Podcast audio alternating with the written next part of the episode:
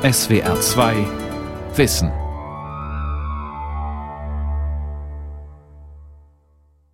Heute geht es um das kurze Leben einer jungen Frau namens Effi Briest, die Hauptfigur in Theodor Fontanes berühmten Roman. In diesem Jahr wird ja der 200. Geburtstag des Schriftstellers gefeiert und Sie hören jetzt ein Gespräch über Fontanes Effi Briest aus unserer Reihe Klassiker der Schullektüre mit dem Dramaturgen und Autor John von Düffel und der Schriftstellerin Ulrike Dresner. Aufgezeichnet im Literaturhaus Stuttgart 2016. Am Mikrofon ist Anja Brockert. Ja, herzlich willkommen. Schön, dass Sie da sind. Schön, dass Ulrike und John da sind. Wir drei hier duzen uns hier oben auf der Bühne, auch wenn das nicht ganz den Konventionen entspricht, aber mit denen kann man ja heutzutage etwas lockerer umgehen als im 19. Jahrhundert. Womit wir mit einem uneleganten Schlenker beim Thema wären. Denn im Roman Effi Briest stecken die Figuren ja alle in einem Korsett der Konventionen. Dazu gehört zum Beispiel, dass die Töchter des Adels gut verheiratet werden müssen. Effi ist gerade mal 17. Sie bekommt Baron von Innstetten zum Mann. Ich erzähle noch mal kurz, damit alle auf dem gleichen Stand sind. Innstetten ist Landrat. Er hat eine vielversprechende Karriere vor sich. Er ist also eine gute Partie. Die Ehe wird aber nicht besonders glücklich. Er ist doppelt so alt wie sie.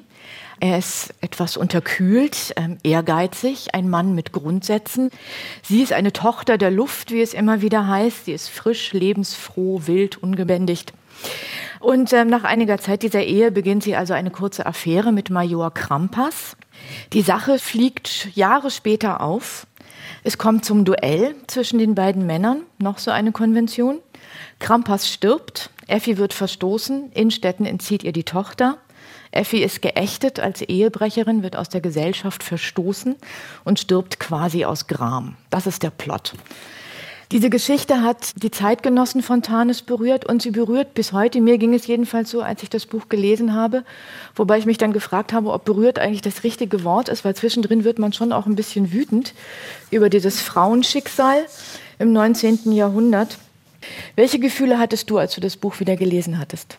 Ich war überrascht davon, wie es fängt zunächst mal sehr langsam an, sehr auserzählt, war überrascht davon, welche Dynamik es dann gewinnt wie es Fontane gelingt, zunehmend den Raum eigentlich zu öffnen, so dass ich sehe, was in diesem soapartigen Plot geschieht und wie gleichzeitig aber auch massivste Kritik genau an dieser Konventionalität, an diesen Regeln, an diesem Gefangenhalten der Frauen, dann aber auch der Männer geäußert wird, obwohl ja die Handlungen der Figuren diese Kritik gar nicht stützen. Die Figuren bleiben eigentlich in den Konventionen gefangen.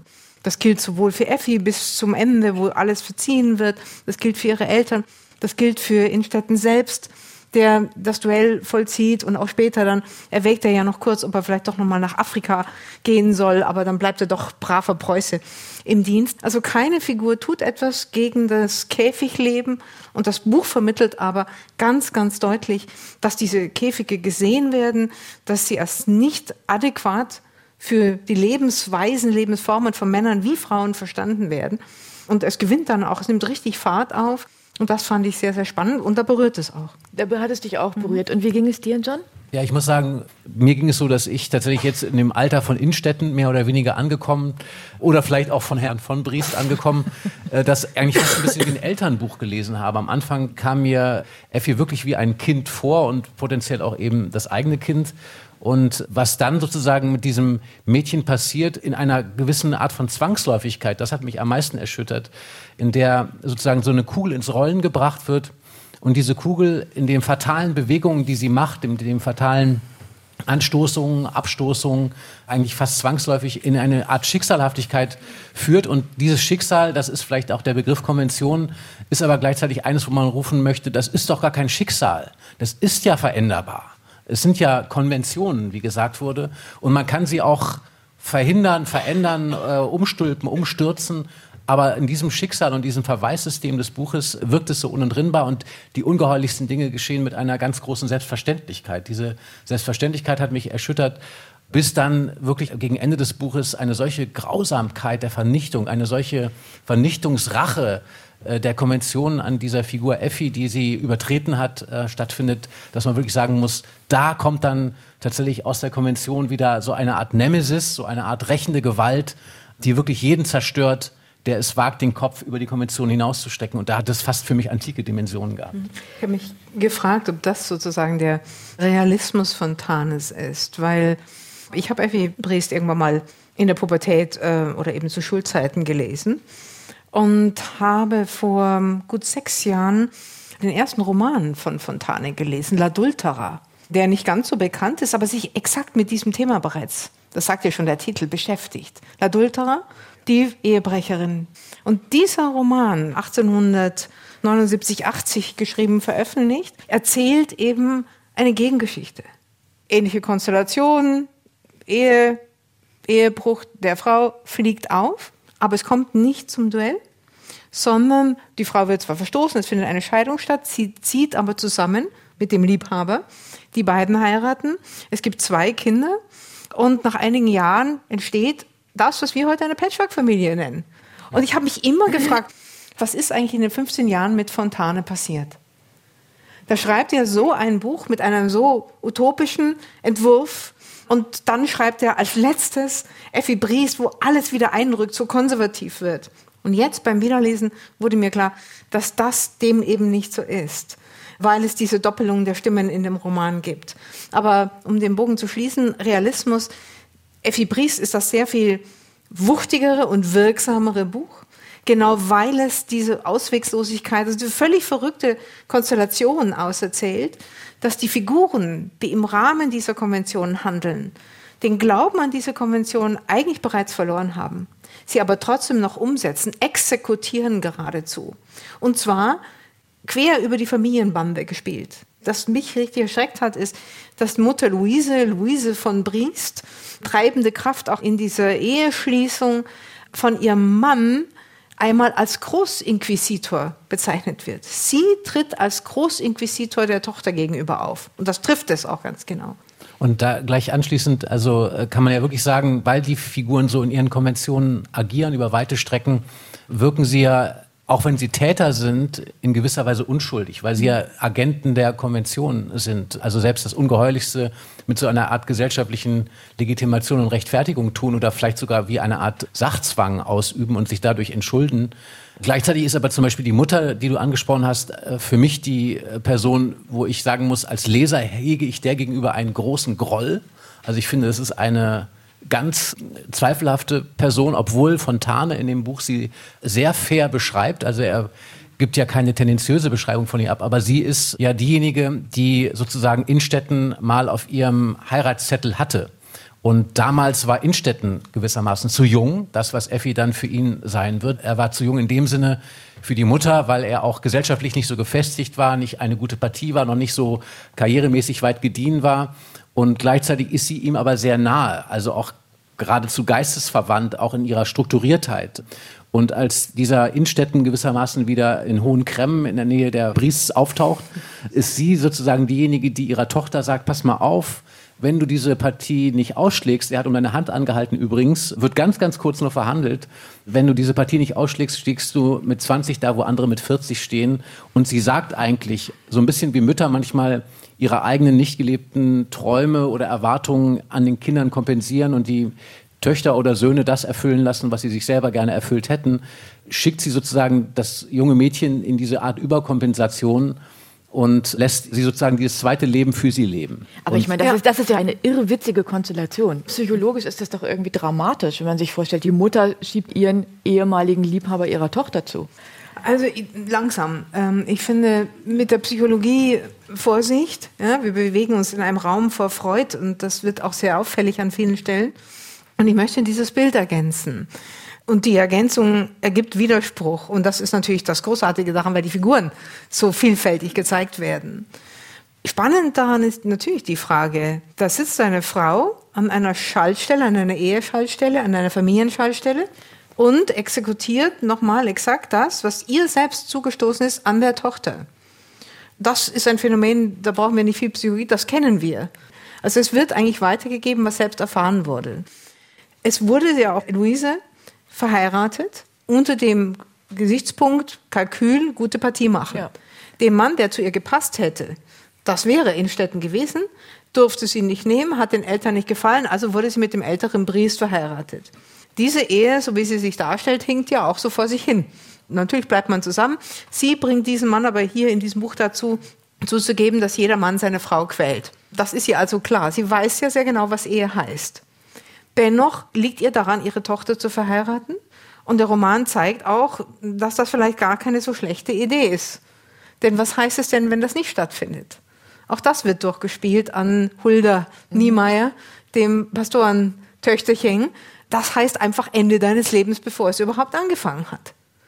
Sollte das für Effi sozusagen der Lebensweg sein? Auch nicht. Es gibt keinen richtigen Weg. Es gibt keinen Ausweg.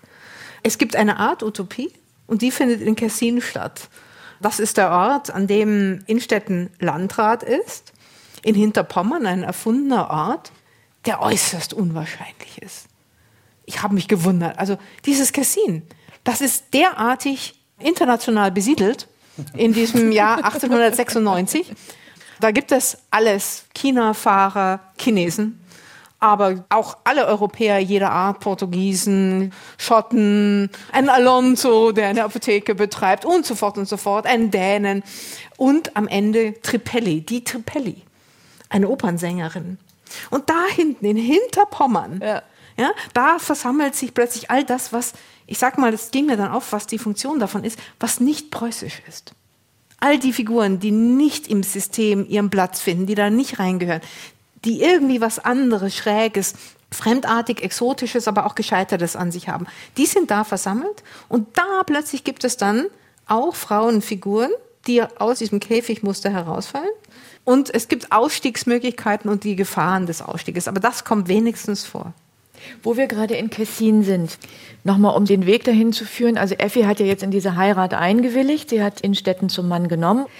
Sie kannte ihn überhaupt nicht und sie gesteht an einer Stelle ihrer Mutter, sie hat ein bisschen Angst vor ihm. Nichtsdestotrotz willigt sie in diese Ehe ein. So richtig interessieren tut sie Innstetten aber eigentlich gar nicht. Die Mutter sagt dann irgendwann, ja, aber warum reißt du denn hier nicht sozusagen voller Feuer die Liebesbriefe auf? Und Effi sagt, ja, ja, liebst du ihn denn gar nicht? Doch, doch, doch, ja, klar. Also auch nochmal ein ganz anderer Liebesbegriff. Sie zieht also zu Innstetten nach Kessin. Dieses Haus, in das sie kommt, ist etwas beklemmend. Da hängen so ausgestopfte Tiere von der Decke. Und es scheint auch noch zu spuken. Nachts hört sie irgendwie so komische Geräusche. Das könnten Gardinen sein, die über den Boden schlurren. Aber es könnte eben auch dieser Geist eines toten Chinesen sein. Effi hat auf jeden Fall Angst. Innstetten aber weigert sich, ein anderes Haus zu beziehen. Und ähm, dann kommt irgendwann Krampas ins Spiel, also der Major, ein Kamerad von Innstetten. Man reitet oft zu dritt aus und es wird irgendwie klar, Krampas interessiert sich für Effi. Und was dann passiert, das hören wir jetzt.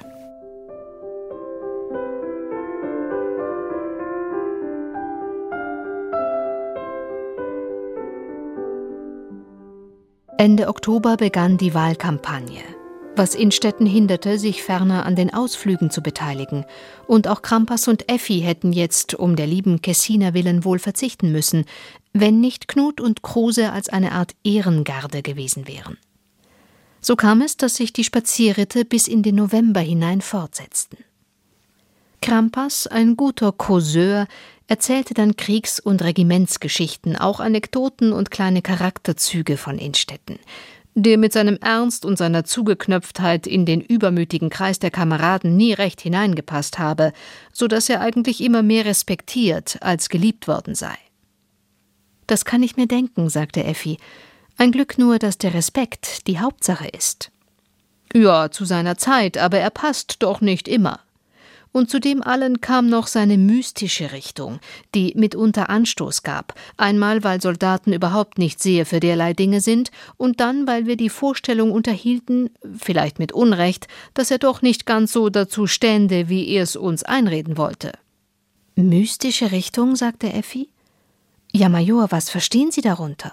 Ist er denn ein Geisterseher? Ein Geisterseher, das will ich nicht gerade sagen, aber er hatte eine Vorliebe, uns Spukgeschichten zu erzählen. Und wenn er uns dann in große Aufregung versetzt und manchen auch wohl geängstigt hatte, dann war es mit einem Male wieder, als habe er sich über alle die Leichtgläubigen bloß mokieren wollen. Und kurz und gut, einmal kam es, dass ich ihm auf den Kopf zusagte, ach was, Innstetten, das ist ja alles bloß Komödie. Mich täuschen Sie nicht. Sie treiben Ihr Spiel mit uns. Eigentlich glauben sie es gerade so wenig wie wir, aber sie wollen sich interessant machen und haben eine Vorstellung davon, dass Ungewöhnlichkeiten nach oben hin besser empfehlen. In höheren Karrieren will man keine Alltagsmenschen. Und da sie sowas vorhaben, so haben sie sich was Apartes ausgesucht und sind bei der Gelegenheit auf den Spuk gefallen. Und nun brach Effi ihr Schweigen und erzählte, was sie alles in ihrem Hause erlebt und wie sonderbar sich Innstetten damals dazu gestellt habe. Er sagte nicht Ja und nicht Nein, und ich bin nicht klug aus ihm geworden. Also ganz der Alte, lachte Krampas. So war er damals auch schon, als wir in Lyoncourt und dann später in Beauvais mit ihm in Quartier lagen. Da verging denn kein Tag, das heißt keine Nacht, wo Innstetten nicht Unglaubliches erlebt hatte. Freilich immer nur so halb, es konnte auch nichts sein. Und nach diesem Prinzip arbeitet er noch, wie ich sehe. Gut, gut. Und nun ein ernstes Wort, Krampas, auf das ich mir eine ernste Antwort erbitte. Wie erklären Sie sich dies alles? Ja, wenn ich durchaus sprechen soll, er denkt sich dabei, dass ein Mann wie Landrat Baron Innstetten, der jeden Tag Ministerialdirektor oder dergleichen werden kann, denn glauben Sie mir, er ist hoch hinaus, dass ein Mann wie Baron Innstetten nicht in einem gewöhnlichen Hause wohnen kann, nicht in einer solchen Karte, wie die landrätliche Wohnung, ich bitte um Vergebung, gnädigste Frau, doch eigentlich ist. Da hilft er denn nach, ein Spukhaus ist nie was Gewöhnliches. Das ist das eine. Das eine? Mein Gott, haben Sie noch etwas? Ja. Nun denn, ich bin ganz Ohr, aber wenn es sein kann, lassen Sie's was Gutes sein. Dessen bin ich nicht ganz sicher. Es ist etwas Heikles, beinahe Gewagtes, und ganz besonders vor Ihren Ohren, gnädigste Frau. Das macht mich nur umso neugieriger. Gut denn, also Innstetten, meine gnädigste Frau, hat außer seinem brennenden Verlangen, es koste was es wolle, ja wenn es sein muss unter Heranziehung eines Spuks, seine Karriere zu machen, noch eine zweite Passion. Er operiert nämlich immer erzieherisch, ist der geborene Pädagog und hätte links Basedow und rechts Pestalozzi, aber doch kirchlicher als beide, eigentlich nach Schnepfenthal oder Bunzlau hingepasst. Und will er mich auch erziehen? Erziehung Spuk? Erziehen ist vielleicht nicht das richtige Wort, aber doch erziehen auf einem Umweg. Ich verstehe Sie nicht. Eine junge Frau ist eine junge Frau, und ein Landrat ist ein Landrat. Er kutschiert oft im Kreise umher, und dann ist das Haus allein und unbewohnt. Aber solch Spuk ist wie ein Cherub mit dem Schwert. Gleich danach passierten sie den Hohlweg zwischen dem Kirchhof und der eingegitterten Stelle, und Effi sah nach dem Stein und der Tanne hinüber, wo der Chinese lag.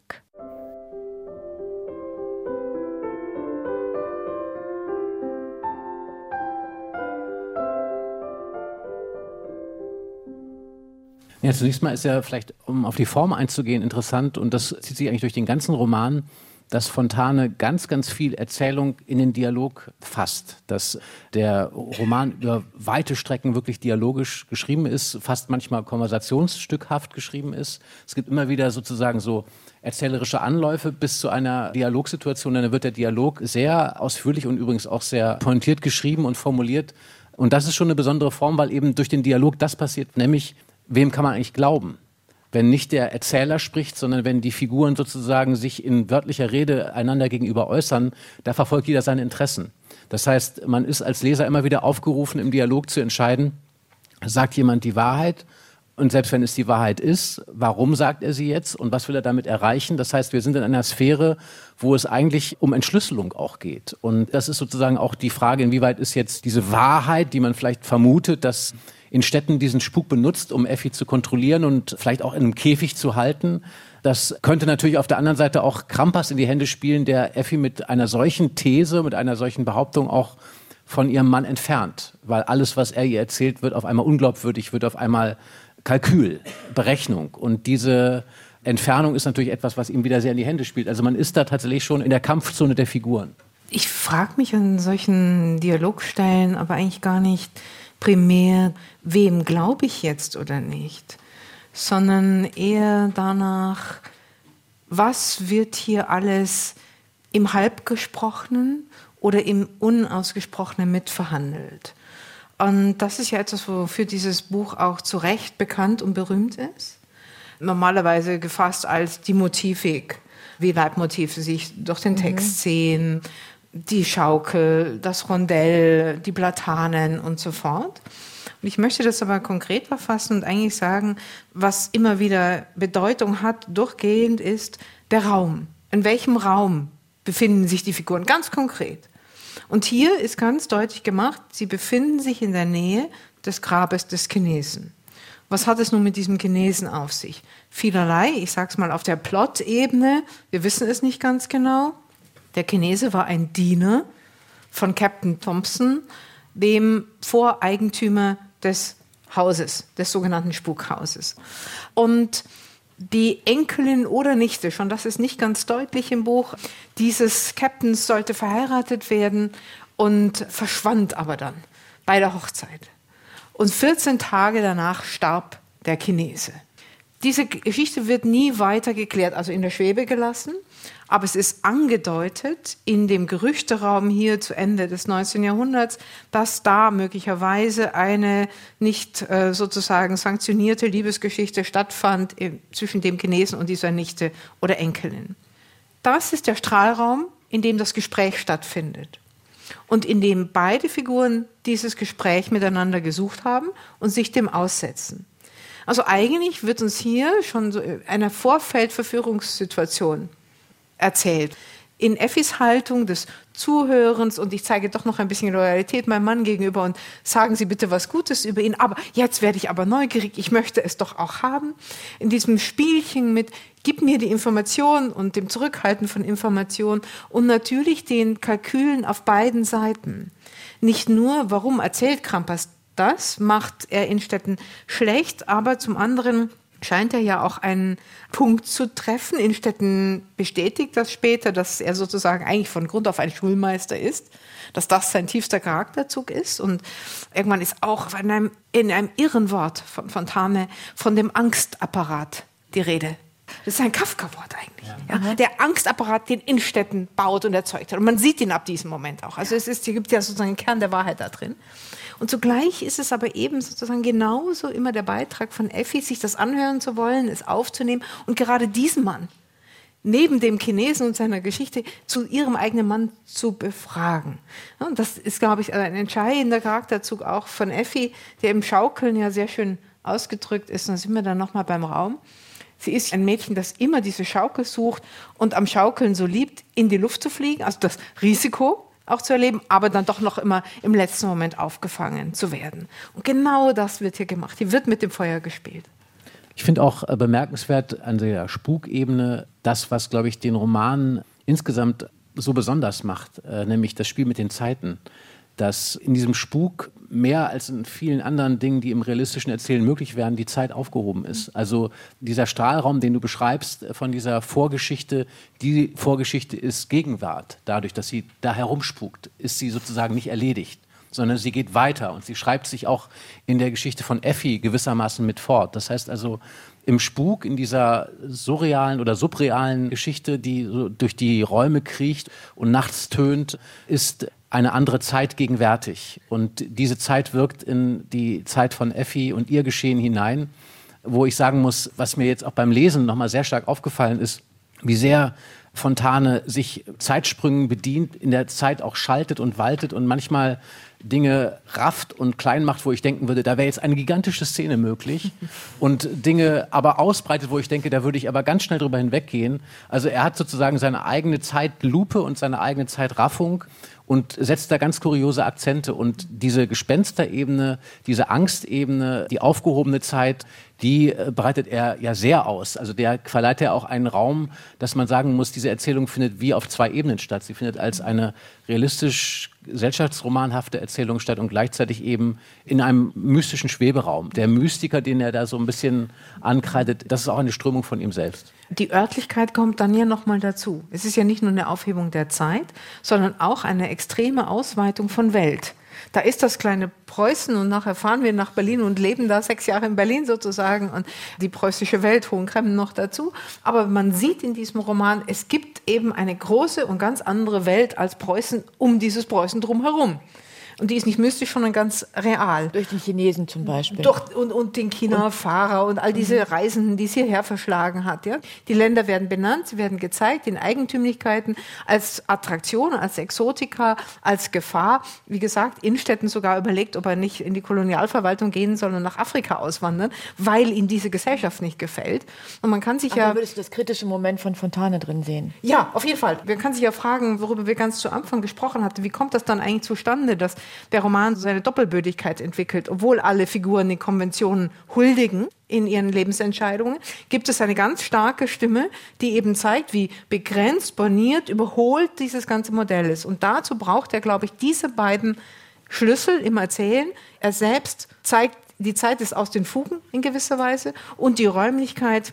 Es gibt eine Welt und Preußen ist eigentlich nur ein unwichtiger kleiner Teil darin. Ja, und vor allen Dingen das Gefängnis wird dadurch größer, dass man sieht, mhm. es gibt ein Jenseits sozusagen dieser Grenzen. Und diese ganzen Gestalten, so verzerrt und grotesk oder, oder auch gespenstisch sie erscheinen mögen in diesem Innengefängnis oder Innenraum dieser vorgeprägten Lebensentwürfe, desto mehr kommt ja sozusagen selbst bei Innenstädten der Wunsch nach einem anderen Leben, nach einem draußen zutage. Dieser Afrika-Fahrerwunsch, den man ihm wahrscheinlich also bis zur Seite 200 nicht zugetraut hätte. Aber lasst uns mal über diesen Innenstädten sprechen. Fontane hat ihn ja später selber noch mal in Schutz genommen etwas verteidigt und hat gesagt, die Frauen identifizieren sich alle mit Effi und bezeichnen Innenstädten immer als ein altes Ekel. Dabei hätte er ja durchaus wirklich alles, was einen Menschen liebenswert macht. Tatsächlich aber kann man jetzt eigentlich nicht sagen, dass er Innenstädten sagen wir, über weite Strecken des Romans als besonders liebenswert zeichnet. Und er hat eben dieses erzieherische Moment. Wie kommt der euch denn an? Ja, da bin ich hin und her gerissen. Tatsächlich er ist natürlich auch eine tragische Figur in gewisser Weise und das möchte ich ihm gerne zugutehalten, auch wenn natürlich das Vernichtungswort gesprochen ist. Also das die Charakterkeule steckt in dem Wort Erzieher oder Schulmeister. Wenn man so ein Prädikat mitbekommt, davon erholt eine Figur sich schwerlich, weil natürlich möchte man sozusagen nicht mit seinem alten Deutschlehrer im Liebesleben begegnen. Das ist, glaube ich, keine gute Richtung sozusagen. Ich finde aber trotzdem, ähm, äh, ich ein finde aber weites Feld. es ist ein weites Feld. Zu weit. aber ich finde trotzdem, er kämpft und er ist auch jemand, wo ich immer das Gefühl habe, man bewertet ihn irgendwo richtig, wenn man ihn negativ bewertet, aber man bewertet ihn zu schnell negativ. Weil ich glaube, dass, was er zum Beispiel über die Gesellschaftlichkeit sagt, wo er sagt, das hindert mich eigentlich daran, von diesem Duell Abstand zu nehmen. Dieses Gesellschaftsetwas, darüber kann ich nicht hinweg. Und da muss ich sagen, da kann man sagen, es ist die Konvention des 19. Jahrhunderts des Ausgehenden. Aber Natürlich sind wir Gesellschaftswesen. Vielleicht nicht mehr in dieser harten und geschlossenen Form, äh, die diese Figuren vor sich hatten. Es ist keine homogene Gesellschaft, äh, der wir äh, und auch keine in der Homogenität repressive Gesellschaft, der wir so gegenüberstehen. Aber dennoch, wenn die Gesellschaft einen ausschließt, ist das sozusagen ein Todesurteil. Und wir erleben es ja an Effi. Also das heißt, diesen gesellschaftlichen Ausschluss, diesen Makel und die Stigmatisierung, die Innenstädten befürchtet, und auch mit der Lächerlichkeit leben zu müssen, ein Gehörnter zu sein und dagegen nichts unternommen zu haben. Also ich würde sagen, das ist schon mal kein kleiner Betrag. Das ist echt ein Problem. Also ich, ich möchte eine Lanze für den armen Innenstädten brechen. Ich habe immer das Gefühl, ich verstehe ihn gut. Dieser Mann hat ähnliche Probleme wie viele Männer, denen ich heutzutage begegnen. Dieses Problem heißt Männlichkeitsbild. Was heißt männlich sein? Was darf man, was kann man sein, wie darf man sich bewegen, was macht man mit Gefühlen? Der ist ja eigentlich ganz hilflos. Und das ist äh, sozusagen als Produkt dieses Systems. Der verliebt sich als 20-Jähriger in eine andere 20-Jährige und darf sie nicht heiraten. Was tut er? Meldet sich beim Regiment und wird erstmal Soldat. Ist entsetzt darüber, was er da erlebt, studiert Jura. Dann tritt aber sozusagen das Vaterland erneut an ihn heran und er muss wieder als Soldat dienen wird er ausgezeichnet, verhält sich männlich, wird auch belobigt, aufgenommen in der Gesellschaft und dann endlich im etwas weiteren Alter bereits, aus damaliger Sicht, sprich mit Ende 20, Anfang 30, wird er noch einmal in sein Privatleben entlassen und in sein Berufsleben. Der ist allein, keine Familie, das wird auch gesagt. Und in dieser Zeit denkt dieser Mann darüber nach, wer bin ich eigentlich, wie sieht mein Leben aus, was soll daraus werden? Und fährt nach Hohen Cremmen um die Frau zu besuchen, in die er verliebt war und die nun seit 18 Jahren da in einer Ehe lebt. Und da begegnet er ihrer Tochter und spürt ihre Wünsche und dann wird sozusagen das Dreieck geschlossen. Und dann fährt er mit dieser Effi los. und wenn ich mir diese Effi da anhöre, also, also ich muss ehrlich sagen, als ich anfing zu lesen, mir dachte, wenn das jetzt so weitergeht, diese Frau geht mir auf die Nerven. Meine Güte, 17 Jahre alt, die hat dringend ein bisschen Erziehung nötig. Ich meine, das Mädel hat auch nichts gelernt. Die hat nichts Kopf, gar nichts. Sie hat ja keine Ahnung von irgendwas. ich bin total erstaunt. Ich hätte jetzt gedacht, du schimpfst auf Innstetten diesen blöden ja, Erzieher. Ja, ja, ich identifiziere okay. mich natürlich altersmäßig viel mehr mit Innstetten als mit Effi. Ja? Da entwickle ich natürlich auch Tochtergefühle. Da muss ja meine Tochter nur noch wenig hochrechnen, höre ich die da wie Effi reden. Effi weiß ja aber wirklich fast gar nichts und ist ein eitles Geschöpf. Das Einzige, was sie an dieser Hochzeit interessiert, ist Einkaufen in Berlin und zwar möglichst teuer. Ja, ja also statusorientiert ja? also, ist sie, das ja, muss man Shopping sagen. gehen. So, und da kommt der arme Innstetten und lebt jetzt mit ihr zusammen. Dass da ein bisschen Erziehung, ab und an mal Aufklärung auch, nicht? tut da schon mal ganz gut. Deswegen sag ich, ich möchte eine Lanze für den armen Mann brechen. Er macht auch nie alles richtig, steckt in seinen Zwängen, trifft eine wahnsinnige Entscheidung und die ist toll erzählt von Fontane. Innstetten diskutiert über die Entscheidung, Duell oder nicht. Er durchschaut, was das ist, die Konvention. Aber er weiß auch in dem Moment, wo er eben jetzt eine Mitwisser hat, nämlich den möglichen Sekundanten angesprochen, ist dieses Faktum öffentlich geworden. Es ist ja eigentlich die Entscheidung schon gefallen. Er verliert seine Ehre, er würde sich jemand ausliefern, er würde vollkommen erpressbar werden für den Rest seines Lebens, wenn das Duell jetzt nicht stattfände. Und dann setzt die Tragik ein. Er merkt ja, und deswegen fährt er, will er nach Afrika fahren, er verliert ja sein Lebensglück. Das wird ihm deutlich. Und dieser ganze Lebensplan, ehrgeizig zu sein, er wird Ministerialrat, er bekommt einen Orden und er ist ihm nichts mehr wert. Sein Lebensglück ist zerstört durch das, was er selbst in Gang gesetzt hat. Das nenne ich tragische Figur.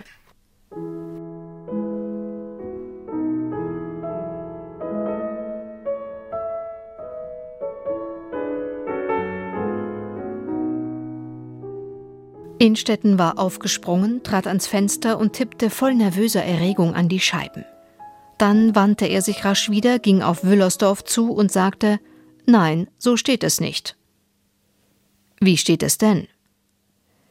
Es steht so, dass ich unendlich unglücklich bin. Ich bin gekränkt, schändlich hintergangen, aber trotzdem, ich bin ohne jedes Gefühl von Hass oder gar von Durst nach Rache. Und wenn ich mich frage, warum nicht, so kann ich zunächst nichts anderes finden als die Jahre. Man spricht immer von unsühnbarer Schuld. Vor Gott ist es gewiss falsch, aber vor den Menschen auch. Ich hätte nie geglaubt, dass die Zeit, rein als Zeit, so wirken könne. Und dann als zweites, ich liebe meine Frau. Ja, seltsam zu sagen, ich liebe sie noch, und so furchtbar ich alles finde, was geschehen, ich bin so sehr im Bann ihrer Liebenswürdigkeit, eines ihr eigenen heiteren Charmes, dass ich mich, mir selbst zum Trotz, in meinem letzten Herzenswinkel zum Verzeihen geneigt fühle. Wüllersdorf nickte.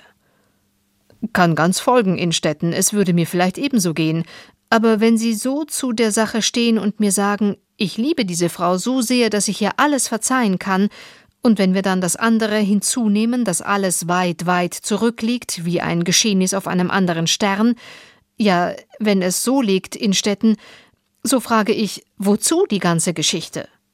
Weil es trotzdem sein muss. Ich habe mir's hin und her überlegt. Man ist nicht bloß ein einzelner Mensch, man gehört einem Ganzen an, und auf das Ganze haben wir beständig Rücksicht zu nehmen. Wir sind durchaus abhängig von ihm. Ging es in Einsamkeit zu leben, so könnte ich es gehen lassen. Ich trüge dann die mir aufgepackte Last, das rechte Glück wäre hin, aber es müssen so viele leben ohne dieses rechte Glück, und ich würde es auch müssen und auch können. Man braucht nicht glücklich zu sein, am allerwenigsten hat man einen Anspruch darauf, und den, der einem das Glück genommen hat, den braucht man nicht notwendig aus der Welt zu schaffen. Man kann ihn, wenn man weltabgewandt weiter existieren will, auch laufen lassen.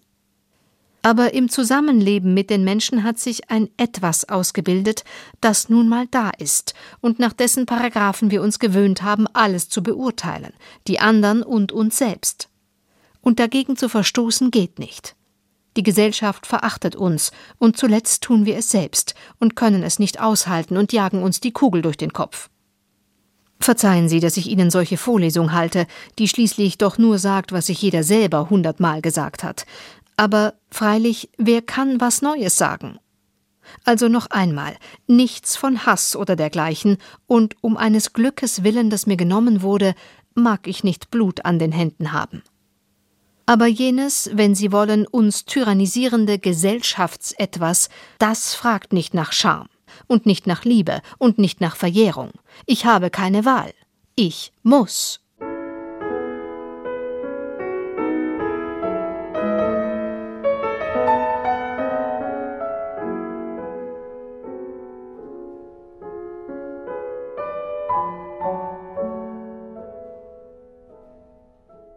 Ja, das ist natürlich eine unglaubliche Stelle, kann man lange und viel drüber reden. Ich würde gerne nochmal diesen Aspekt der Zeit rausgreifen, weil den Satz, dass die Zeit rein als Zeit so wirken könnte. Tatsächlich ist ja das Besondere an diesem Buch genau dieser Zeitabstand von sechseinhalb Jahren. Wenn Sie sich vorstellen, Fontane hätte die Idee gehabt, das kann man doch alles verknappen. Innstetten kommt noch in Kessin auf die Fährte sozusagen seines Nebenbuhlers Krampas und entdeckt den Schwindel dort und aus Affekt steigert er sich in diese Duellvorstellung hinein und es kommt dort zum Tod von Krampas, dann wäre das Ganze wirklich ein Kitschbuch gewesen. Und es wird von einer Liebesschmonzette oder Eifersuchtsschmonzette zu einem Gesellschaftsroman durch diesen Zeitsprung von sechseinhalb Jahren. Aha, warum? Ja, weil die Gefühle, die Affekte, die normale Rache- und Eifersuchtsmaschinerie durch diesen Zeitraum ausgehebelt ah. ist und es nicht der Affekt ist, sondern sozusagen das Gesellschaftliche was in Städten dazu bringt, diese Tat zu tun. Das heißt, durch diesen großen Zeitsprung, durch diese Lücke entsteht ein Abstand, ein zeitlicher Abstand, aber auch ein emotionaler Abstand. Und auf einmal wird eine Tat betrachtbar. Also dieser Ehebruch wird betrachtbar, was ja normalerweise, wenn Sie feststellen, dass Sie von Ihrem Mann oder umgekehrt betrogen worden sind, ist einem die Betrachtung ja nicht gegeben. Aber das ist ja ein sehr reflektierter Dialog. Und das ist das Ungeheuerliche an diesem Dialog, dass diese Figuren nicht blind sind vor Emotionen, sondern wissend, nachdenkend, reflektierend, auf sich selber schauend und dadurch wird sozusagen eigentlich eine Gesellschaftlichkeit mit reflektiert. Hm. Aber dieser Zeitraum hat ja auch noch eine andere Grenze, den die Figuren auch diskutieren. Sie sagen ja auch, und wenn es 20 Jahre her wäre, wäre auch klar, dass kein Duell stattfindet. Das finde ich sehr schön, weil eine Skala eröffnet wird und weil dadurch eigentlich eine Art Unterströmung dazu entsteht. Innstetten sagt hier am Schluss, ich habe keine Wahl. Aber es stimmt eben eigentlich nicht. Und das zeigt uns genau die Diskussion vorher über die Zeit. Dadurch, dass die Zeit bei diesen sechseinhalb Jahren liegt, entsteht Ambivalenz. Der Affekt ist es nicht. Und es ist auch nicht klar, dass er sich eigentlich dadurch lächerlich machen würde, was er täte, wenn er 20 Jahre später die Untreue einer Frau rächt, mit der er 20 Jahre eine glückliche Ehe dazwischen geführt hätte. Er befindet sich in einem Graubereich und ich muss immer wieder daran denken, jetzt ist diese klassische Täterargumentation. Denn wenn wir uns das mal genau ansehen, was ist denn die Konvention eines Duells? Er spricht es ja auch aus. Du bringst jemanden um du wirst zum Mörder, nicht juristisch, aber zumindest jemand, der einen anderen Menschen tötet. Du hast dessen Blut an den Händen. Du kommst halt nicht ins Gefängnis, weil es diese gesellschaftliche Konvention gibt. Und natürlich gibt es hier eine Entscheidung für Innenständen, wo er Ja oder Nein sagen könnte. Und weil er das könnte, weil er diesen Freiraum eigentlich hätte, trotz der Konvention, entsteht ja die Tragik der Figur. Und es ist eben sehr schön, weil man hier so schön sehen kann, wie das literarisch gebaut ist. Wieder diese Doppelstimmigkeit oder Mehrstimmigkeit des Textes. Ich lasse die Figuren etwas sagen, aber dem Leser, der mitlebt und mitdenkt, gebe ich etwas anderes zu spüren. Nämlich den Bewegungsspielraum und die Wertung. Eigentlich wird deutlich gemacht, dass all diese Akte immer Wertungen sind und immer Entscheidungen der Figuren beinhalten. Sogar für Effi. Du hattest es erwähnt, aber es scheint mir ein wichtiger Punkt zu sein, das möchte ich nochmal betonen hier. Effi wird in diese Ehe ja nicht gezwungen. Sie sagt ja, sie möchte auch, weil sie möchte von zu Hause wegkommen und die Erste sein. Die Gründe sind alle falsch, aber sie sind ihre Gründe, ihr Wille.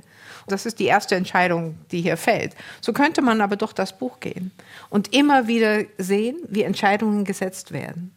Und ganz irre wird es dann eigentlich bei meiner, also wäre schon meine Lieblingsszene in diesem Buch, und das ist der Schlohn. Und über die sollten wir auch sprechen. Weil wir dringend darüber sprechen müssen, wie wird eigentlich diese Liebesgeschichte oder diese Affäre, diese Untreue erzählt oder nicht erzählt. Ja, lass uns an den Hotspot gehen, nämlich die Frage, was ist jetzt eigentlich tatsächlich passiert zwischen diesen beiden? zwischen Krampas und Effi. Also wir wissen noch, wir sind im Schlohn. Vielleicht kannst du es noch mal genau erklären. Was, also, das, ist, im, das Wort ist schön und das ist im Grunde die Gegenbewegung zur Schaukel. Ne? Also das ist etwas herunter. Das würde ich jetzt gar nicht mal sagen. Das ist aber so etwas, mir schon also zu heiß. Ein herunterziehender, ähm, also ein Abgrund, ja, genau. Ein also, Sumpf Die beiden sitzen also in einer Kutsche, ist jetzt auch egal, also die Kutsche fährt über den Schlohn und es Das- gibt noch. soll ich jetzt sagen, Ja, erklär's. Okay. Schlohn. Das muss man sich, das kann man sich wirklich irgendwie so bildlich zergehen lassen. Ich fand das unglaublich, eben auch unter dem Aspekt, dass wir uns klar machen müssen, Freuds Schriften sind noch nicht veröffentlicht und die sind einfach auch noch nicht geschrieben. Und da kommt ein Autor, der sich eine interessante Aufgabe setzt, die auch in einem literarischen Raum steht hier. Und der literarische Raum dafür, wie man Untreue erzählt, ist gesetzt durch Madame Bovary von Flaubert. Und auch dort wird das schon sehr schön und raffiniert gemacht. Und Sie erinnern sich vielleicht, da wird mit einer Kutsche herumgefahren. Hm. Und diese Kutsche fährt bei Tageslicht durch eine Stadt. Schwarz und dann werden die Vorhänge zugezogen und dann wird immer mal wieder rausgerufen, dem Kutscher neues Geld gegeben, damit er den ganzen Tag rumfährt. Und irgendwann mal erscheint eine Hand, eine weiße Hand winkt da raus, nicht? man sieht sie so dahin sinken. Und das ist, ähm, kann ich mal sehr schön französisch und man spielt mit dem ganzen Voyeurismus und man sieht den ganzen Sex eigentlich sozusagen hinter der schwarzen Fensterwand und Vorhängen dieser Kutsche. Das weiß Fontane natürlich. Es gibt viele literarische Anspielungen in diesem Buch. Manche Autoren kommen namentlich vor, Heine und so weiter. Aber es gibt eben auch die Subkutanerin und da liegt nun eine vor. Er möchte eine Verführungsszene erzählen. Die Szene eines Ehebruchs. Er macht es ganz anders als Flaubert, aber bezieht sich auf ihn zurück. Wir haben eine Schlitten- und Kutschfahrt im Winter zurück. Da gibt es äh, raffinierte Besetzungen sozusagen, wer sitzt mit wem im Schlitten und dann stößt man auf ein Hindernis. Und dieses Ding heißt Schlohn und wird beschrieben als etwas, was eigentlich also ein müdes Rinnsal ist, aber ab und an im Jahr und immer wieder sich dann plötzlich füllt, ganz feucht wird und saugend und alles einzieht und sehr gefährlich als solches. So. Und die einigen kommen darüber und die anderen eben nicht. Und die, die nicht rüberkommen, die sinken da so richtig rein. Und Innstetten gibt den Weg an und wie es so kommt, sitzt Krampas mit Effi alleine im Schlitten, der den Schlohn nicht passieren kann, sondern versucht ihn zu vermeiden und sich dadurch in dichte Waldesdichte, in einen Tunnel aus Wald begibt. Hm? Das nächste Bild. Und was passiert da? Es wird nur die Hand von Effi mit heißen Küssen bedeckt. Punkt. Und der Rest, der erzählt wird, ist, dass Effi irgendwie sehr viel spazieren geht und einen bestimmten Dienstplan geradezu des Spazierengehens entwickelt, wo das Kind dann immer von Roswitha betreut wird, dann kommt sie wieder zurück, aber nachmittags geht sie in die Dünen, ist ja sehr gesund. Mehr wird nicht erzählt. Ganz andere Art und Weise, Ehebruch zu erzählen, der kommt auch für den Leser dann eigentlich sozusagen, man kann sich alles Mögliche vorstellen. Die Bildlichkeit des Romans, die Namen suggerieren es auch, aber es wird mit Lücke gearbeitet. Und das finde ich unglaublich modern und sehr raffiniert gemacht. Auch ein großer Entwicklungsschritt im literarischen Feld zu Flaubert gesehen. Auch nochmal im Vergleich mit Mann, der immer alles auserzählt in den Buddenbrooks. Ganz toll, wie Fontane das macht, die Lücke zu setzen, die Fantasie in Gang zu setzen oder auch nicht. Man weiß es einfach nicht. Nur die Briefe, die wir dann auch nicht lesen dürfen, ja, erfahren wir ja nicht, was da drin steht, bestätigen dann eine Affäre, sodass man dann nochmal nachblättern kann und sich denken kann, aha, Ah, war doch was. Hand mit heißen Küssen, das war ganz was anderes, das war Schlohn. sozusagen. Also für die Leute, die sich das auch nicht in aller Bildlichkeit noch immer nicht vorstellen können, gibt es auch noch den Hinweis, dass sie einer Ohnmacht nahe war. Also, ne, also so eine Art Versinken wird dann schon noch sehr angedeutet. aber das nee, ist und, und der Leser, der gebildete Literaturleser, ja, der hört natürlich sofort Kleist und die Markise. Ja. Und da haben wir die Ohnmacht und dann wissen wir, was los ist. Es gibt zum Beispiel noch eine andere, auch Asymmetrie, wo ich denke, als Vater kann ich nur sagen, das Thema Schwangerschaft, die Geburt von Annie, der Tochter von Effi, das wird so kurz abgehandelt, wo ich denke, jetzt ist sie mit diesem Mann zusammen, es wird viel über diese Ehe nachgedacht, jetzt kommt ein Kind. Also selbst bei Buddenbrooks, du hast es schon zitiert als Vergleich, ähm, und Thomas Mann hat sich sehr stark auf dieses Buch bezogen, als er die Buddenbrooks geschrieben hat. Und da würde man sagen, Thomas Mann hätte daraus mehrere Kapitel gemacht. Ja? Also aus der Erwartung dass ein Kind kommt und was macht das mit der Ehe der beiden. Aber diese Annie wird geboren und läuft mit und eigentlich ist die Roswitha, das Kindermädchen, wichtiger als Annie, die eigene Tochter. Da möchte ich gleich was dazu sagen. Ja, also die Beschreibung von Schwangerschaften und allem weiblich-körperlichen in diesen Männerromanen des 19. Jahrhunderts ist immer sehr unbefriedigend. Kann man auch bei Madame Bovary aufweisen. Auch hier, da klappert der Mechanismus. Lieblos gemacht. Ich hätte da Fontane stark lektoriert und ihm gesagt, mein Lieber, dass du die beiden am 3. Oktober heiraten lässt und dass dann am 3. Juli das Kind kommt, das ist mir jetzt zu viel. und nur ein bisschen Rennen und Wasser und Geburt fertig, Ende ist wiederum ein bisschen zu wenig. Etwas mehr Körpereinfühlung wäre vielleicht gar nicht so schlecht. Aber das, worauf man hindrängt, was man doch wissen möchte, Sex ja oder nein und sowas, wird so untergründig erzählt, nicht so weggeschlunzt. Und das Kind ja eigentlich auch. Weggeschlont eigentlich. Weggeschlont, ja, das ist sehr schön. Aber für mich ist es einfach auch ein deutliches Zeichen, dass das eben nicht das Thema ist. Darum geht es eben auch gar nicht. Worum es geht, ist ja auch wieder sehr raffiniert gemacht. Alles hängt sich daran an und also Untreue der Frau. Und dann werden ihre Akte in Gang gesetzt. Roswitha erzählt dazu ja eine Spiegelgeschichte, nicht? Also wird schwanger und verheiratet sein Kind weggenommen. Also eigentlich eine Lebensbeeinträchtigung für immer. Aber dieses Ereignis wird durch die Konventionen vergrößert und der Roman selbst in der Erzähltechnik verkleinert es wieder und zeigt damit auch die Konventionalität der Konventionen an und zeigt sie auch als etwas an, was eigentlich disponibel wäre. Und das ist, glaube ich, das Hauptthema. Interessant ist ja auch wirklich, dass man das Ganze als ein Elternbuch lesen kann, weil die Gespräche über Effi, also der von Luise von Briest und dem Vater Briest, diese Gespräche nehmen ja einen erstaunlich großen Raum ein. Also die fangen immer an mit dem Satz, wie findest du Effi? Oder ne, wie ist Effi? Und hat sie dich hier ausgesprochen? Die Eltern machen sich einen enormen Kopf um dieses Mädchen, wahrscheinlich eben auch aus dem Gefühl, dass sie sie sehr jung verheiratet haben, eigentlich als Kind schon verheiratet haben. Und gleichzeitig denkt Effi selber über ihr Kind lange nicht nach. Und auch da gibt es dann sozusagen von Fontane wieder einen kuriosen Zeitsprung, wenn Effi dann verstoßen ist, aus der Gesellschaft ausgegrenzt und ihr das Kind weggenommen wurde, also das Roswitha-Schicksal an ihr noch einmal exerziert. Äh, vergehen sage und schreibe drei Jahre. Also, ich sag mal nur, aus Berlin kommt, drei Winter in Berlin, dreimal Heiligabend in diesem tristen Berlin ohne dass sie daran denkt, ihr Kind wiederzusehen. Und nach drei Jahren wundert sie sich, dass sie ihr Kind in Berlin nie getroffen hat, weil die Welt ist ja eigentlich gar nicht so groß, auch nicht in Berlin übrigens. Und dann gibt es diese zufällige Wiederbegegnung und dann ihren Wunsch, das Kind wiederzusehen. Drei Jahre hat das gedauert. Da kann man sagen, sie muss mit der Situation fertig werden, sie muss sich auch über sich selber klar werden, über ihre Schuld. Aber es ist ein enorm langer Zeitraum. Mhm. Und auch da denkt man, was reißt das auf? Also welche Lücke entsteht da und, und wie gespenstisch ist danach dann die Begegnung mit dem Kind? Also für mich ist ja übrigens diese Szene des Wiedersehens der Mutter und der Tochter ist für mich der größte Spuk. Also die eigentliche Horrorszene ist nicht der Chinese, sondern das Wiedersehen von Mutter und Kind in dem Buch. Mhm. Ich würde ganz gerne nochmal auf diese Frage der Schuld und wir haben jetzt Effi fast ein bisschen aus dem Blick verloren. Wie geht es ihr eigentlich mit der Krampas-Geschichte?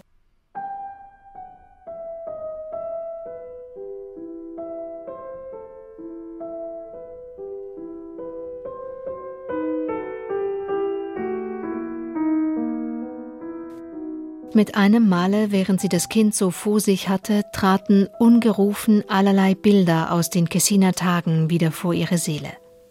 Das landrätliche Haus mit seinem Giebel und die Veranda mit dem Blick auf die Plantage. Und sie saß im Schaukelstuhl und wiegte sich. Und nun trat Krampas an sie heran, um sie zu begrüßen, und dann kam Roswitha mit dem Kinde, und sie nahm es und hob es hoch in die Höhe und küsste es. Das war der erste Tag. Da fing es an. Und während sie dem nachhing, verließ sie das Zimmer, drin die beiden schliefen, und setzte sich wieder an das offene Fenster und sah in die stille Nacht hinaus. Ich kann es nicht loswerden, sagte sie. Und was das Schlimmste ist und mich ganz irre macht an mir selbst, in diesem Augenblick setzte die Turmuhr drüben ein, und Effi zählte die Schläge. Zehn. Und morgen um diese Stunde bin ich in Berlin. Und wir sprechen davon, dass unser Hochzeitstag sei. Und er sagt mir Liebes und Freundliches und vielleicht Zärtliches. Und ich sitze dabei und höre es und habe die Schuld auf meiner Seele. Und sie stützte den Kopf auf ihre Hand und starrte vor sich hin und schwieg. Und habe die Schuld auf meiner Seele, wiederholte sie. Ja, da hab ich sie, aber lastet sie auch auf meiner Seele? Nein. Und das ist es, warum ich vor mir selbst erschrecke. Was da lastet, das ist etwas ganz anderes. Angst, Todesangst und die ewige Furcht, es kommt doch am Ende noch an den Tag. Und dann, außer der Angst, Scham. Ich schäme mich. Aber wie ich nicht die rechte Reue habe, so habe ich auch nicht die rechte Scham. Ich schäme mich bloß von wegen dem ewigen Lug und Trug. Immer war es mein Stolz, dass ich nicht lügen könne und auch nicht zu lügen brauche. Lügen ist so gemein, und nun habe ich doch immer lügen müssen. vor ihm und vor aller Welt, im Großen und im Kleinen, und Rumschüttel hat es gemerkt und hat die Achseln gezuckt, und wer weiß, was er von mir denkt, jedenfalls nicht das Beste. Ja, Angst quält mich und dazu Scham über mein Lügenspiel. Aber Scham über meine Schuld, die hab ich nicht. Oder doch nicht so recht, oder doch nicht genug, und das bringt mich um, dass ich sie nicht habe. Wenn alle Weiber so sind, dann ist das schrecklich. Und wenn sie nicht so sind, wie ich hoffe, dann steht es schlecht um mich, dann ist etwas nicht in Ordnung in meiner Seele. Dann fehlt mir das richtige Gefühl. Und das hat mir der alte Niemeyer in seinen guten Tagen noch, als ich noch ein halbes Kind war, mal gesagt.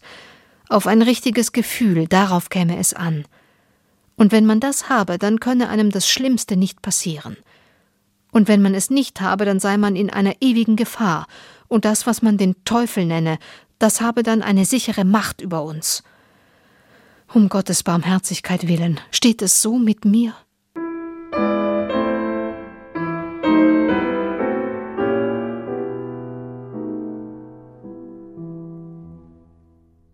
Ich finde, dass man hier sehr schön sieht, wie Effi an dieser Geschichte wächst, was sie alles gewonnen hat als Figur, wie viel Selbsterkenntnis und Klarheit da steckt, wie ganz genau sie fühlen und dieses Fühlen auch artikulieren kann und wie klug sie analysiert, was passiert. Wir hatten vorhin dieses Wort Angstapparat in Bezug darauf, was Innstetten als ewiger Erzieher sozusagen mit dem Spuk inszeniert. Hier kommt die zweite Spukgeschichte, wenn man so möchte, ins Spiel und ein zweiter Angstapparat, der sich Teufel, christliche Religionsvorstellungen und so weiter heißt. Ja, auch ein Apparat, abgesehen über die Kirche, wie wir sehr wohl wissen, und da ist auch die deutsche Literatur voll damit, um Frauennatur, Frauensexualität zu domestizieren und über Angst auch zu regulieren. Das ist notwendig. Das zeigt ein Stückchen der Intelligenz und des Gewachsenseins dieser Figur, dass sie darauf zu sprechen kommt. Auch sehr klug finde ich ähm, und wichtig, ganz zentral für den Roman als Fragestellung, diese Unterscheidung, die sie trifft zwischen Schuld, Scham und Angst. Sie schämt sich, aber sie schämt sich nicht sozusagen des sexuellen Aktes mit Krampas. Und sie findet darüber auch keine Schuld und äh, stellt ihr hier mitten in der Passage diese Frage, danach sind alle Weiber so oder und da merkt man, dass eben der Frage, die ich vorhin aufbrachte, die Innenstädten betrifft, was heißt es Mann und männlich zu sein? Was bedeutet das in dieser Zeit? Dass dem natürlich gegenübersteht diese Frage nach dem Frauenbild für die Frauen selbst. Hier ist ja plötzlich doch Bewegungsspielraum da. Und was der Roman wiederum insinuiert und an dieser Stelle ganz deutlich macht, ist, es gibt doch auch vielleicht etwas wie eben das Naturkind Effi, das sie immer war, dass sie auch in ihrem Tod, wie sie dann begraben wird mit dem Heliotropum, wird das ja auch gezeigt, eingebettet in die Erde und Blumen in diesem Pflanzenhaus-Rondell. Das Naturkind empfindet keine Scham über Sexualität. Das ist ein natürlicher Akt. Und ein natürlicher Akt vielleicht eben auch für Frauen. Nicht nur mit dem Ehemann, sondern auch mit anderen Männern. Und das ist radikal, was hier insinuiert wird. Deswegen finde ich das eine großartige Stelle. Ohne es auszusprechen, kannst du das an dieser klug gewordenen Effi miterleben, die sozusagen mit dieser Lebenssituation und dem Ausgestoßensein wirklich als Figur innerlich wächst. Und man kann sagen, sozusagen da, wo die Konvention sich wieder meldet, ist genau das Thema, dass sie denkt, sie müsste über diesen natürlichen sexuellen Akt Scham empfinden. Also sie stellt das ja fest, sehr klug und erkenntnisreich und gleichzeitig denkt sie, sie hat einen emotionalen Defekt.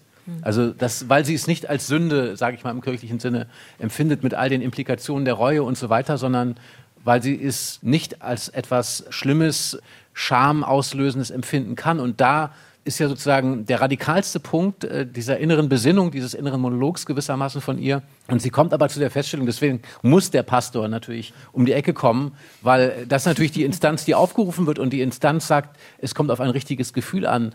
Und damit heißt es ja auch implizit, dass sie das möglicherweise gar nicht hat. Im Sinne der Gesellschaft fühlt sie falsch. Nur sind wir da in einem Bereich des Fühlens, wo man ja sagen kann, wenn ich das Gefühl nicht habe, ich kann für meine Taten mich verantwortlich fühlen, aber für meine Gefühle bin ich nicht verantwortlich. Ich bin verantwortlich dafür, wie ich damit umgehe, aber nicht, dass ich sie habe. Da kommen wir in einen Bereich, wo sozusagen diese Macht der Konvention spürt, indem sie eigentlich diese innere Freiheit als einen Defekt empfindet. Vielen Dank, Ulrike Dresner und John von Düffel. Über den Roman Effi Briest von Theodor Fontane sprachen John von Düffel und Ulrike Dresner. Die Textpassagen hat Isabel Demey gelesen und moderiert wurde das Gespräch im Literaturhaus Stuttgart im Jahr 2016 von Anja Brockert. Mehr zu unseren Klassikern der Schullektüre, Sendungen und Videos finden Sie auf swr2.de Schullektüre.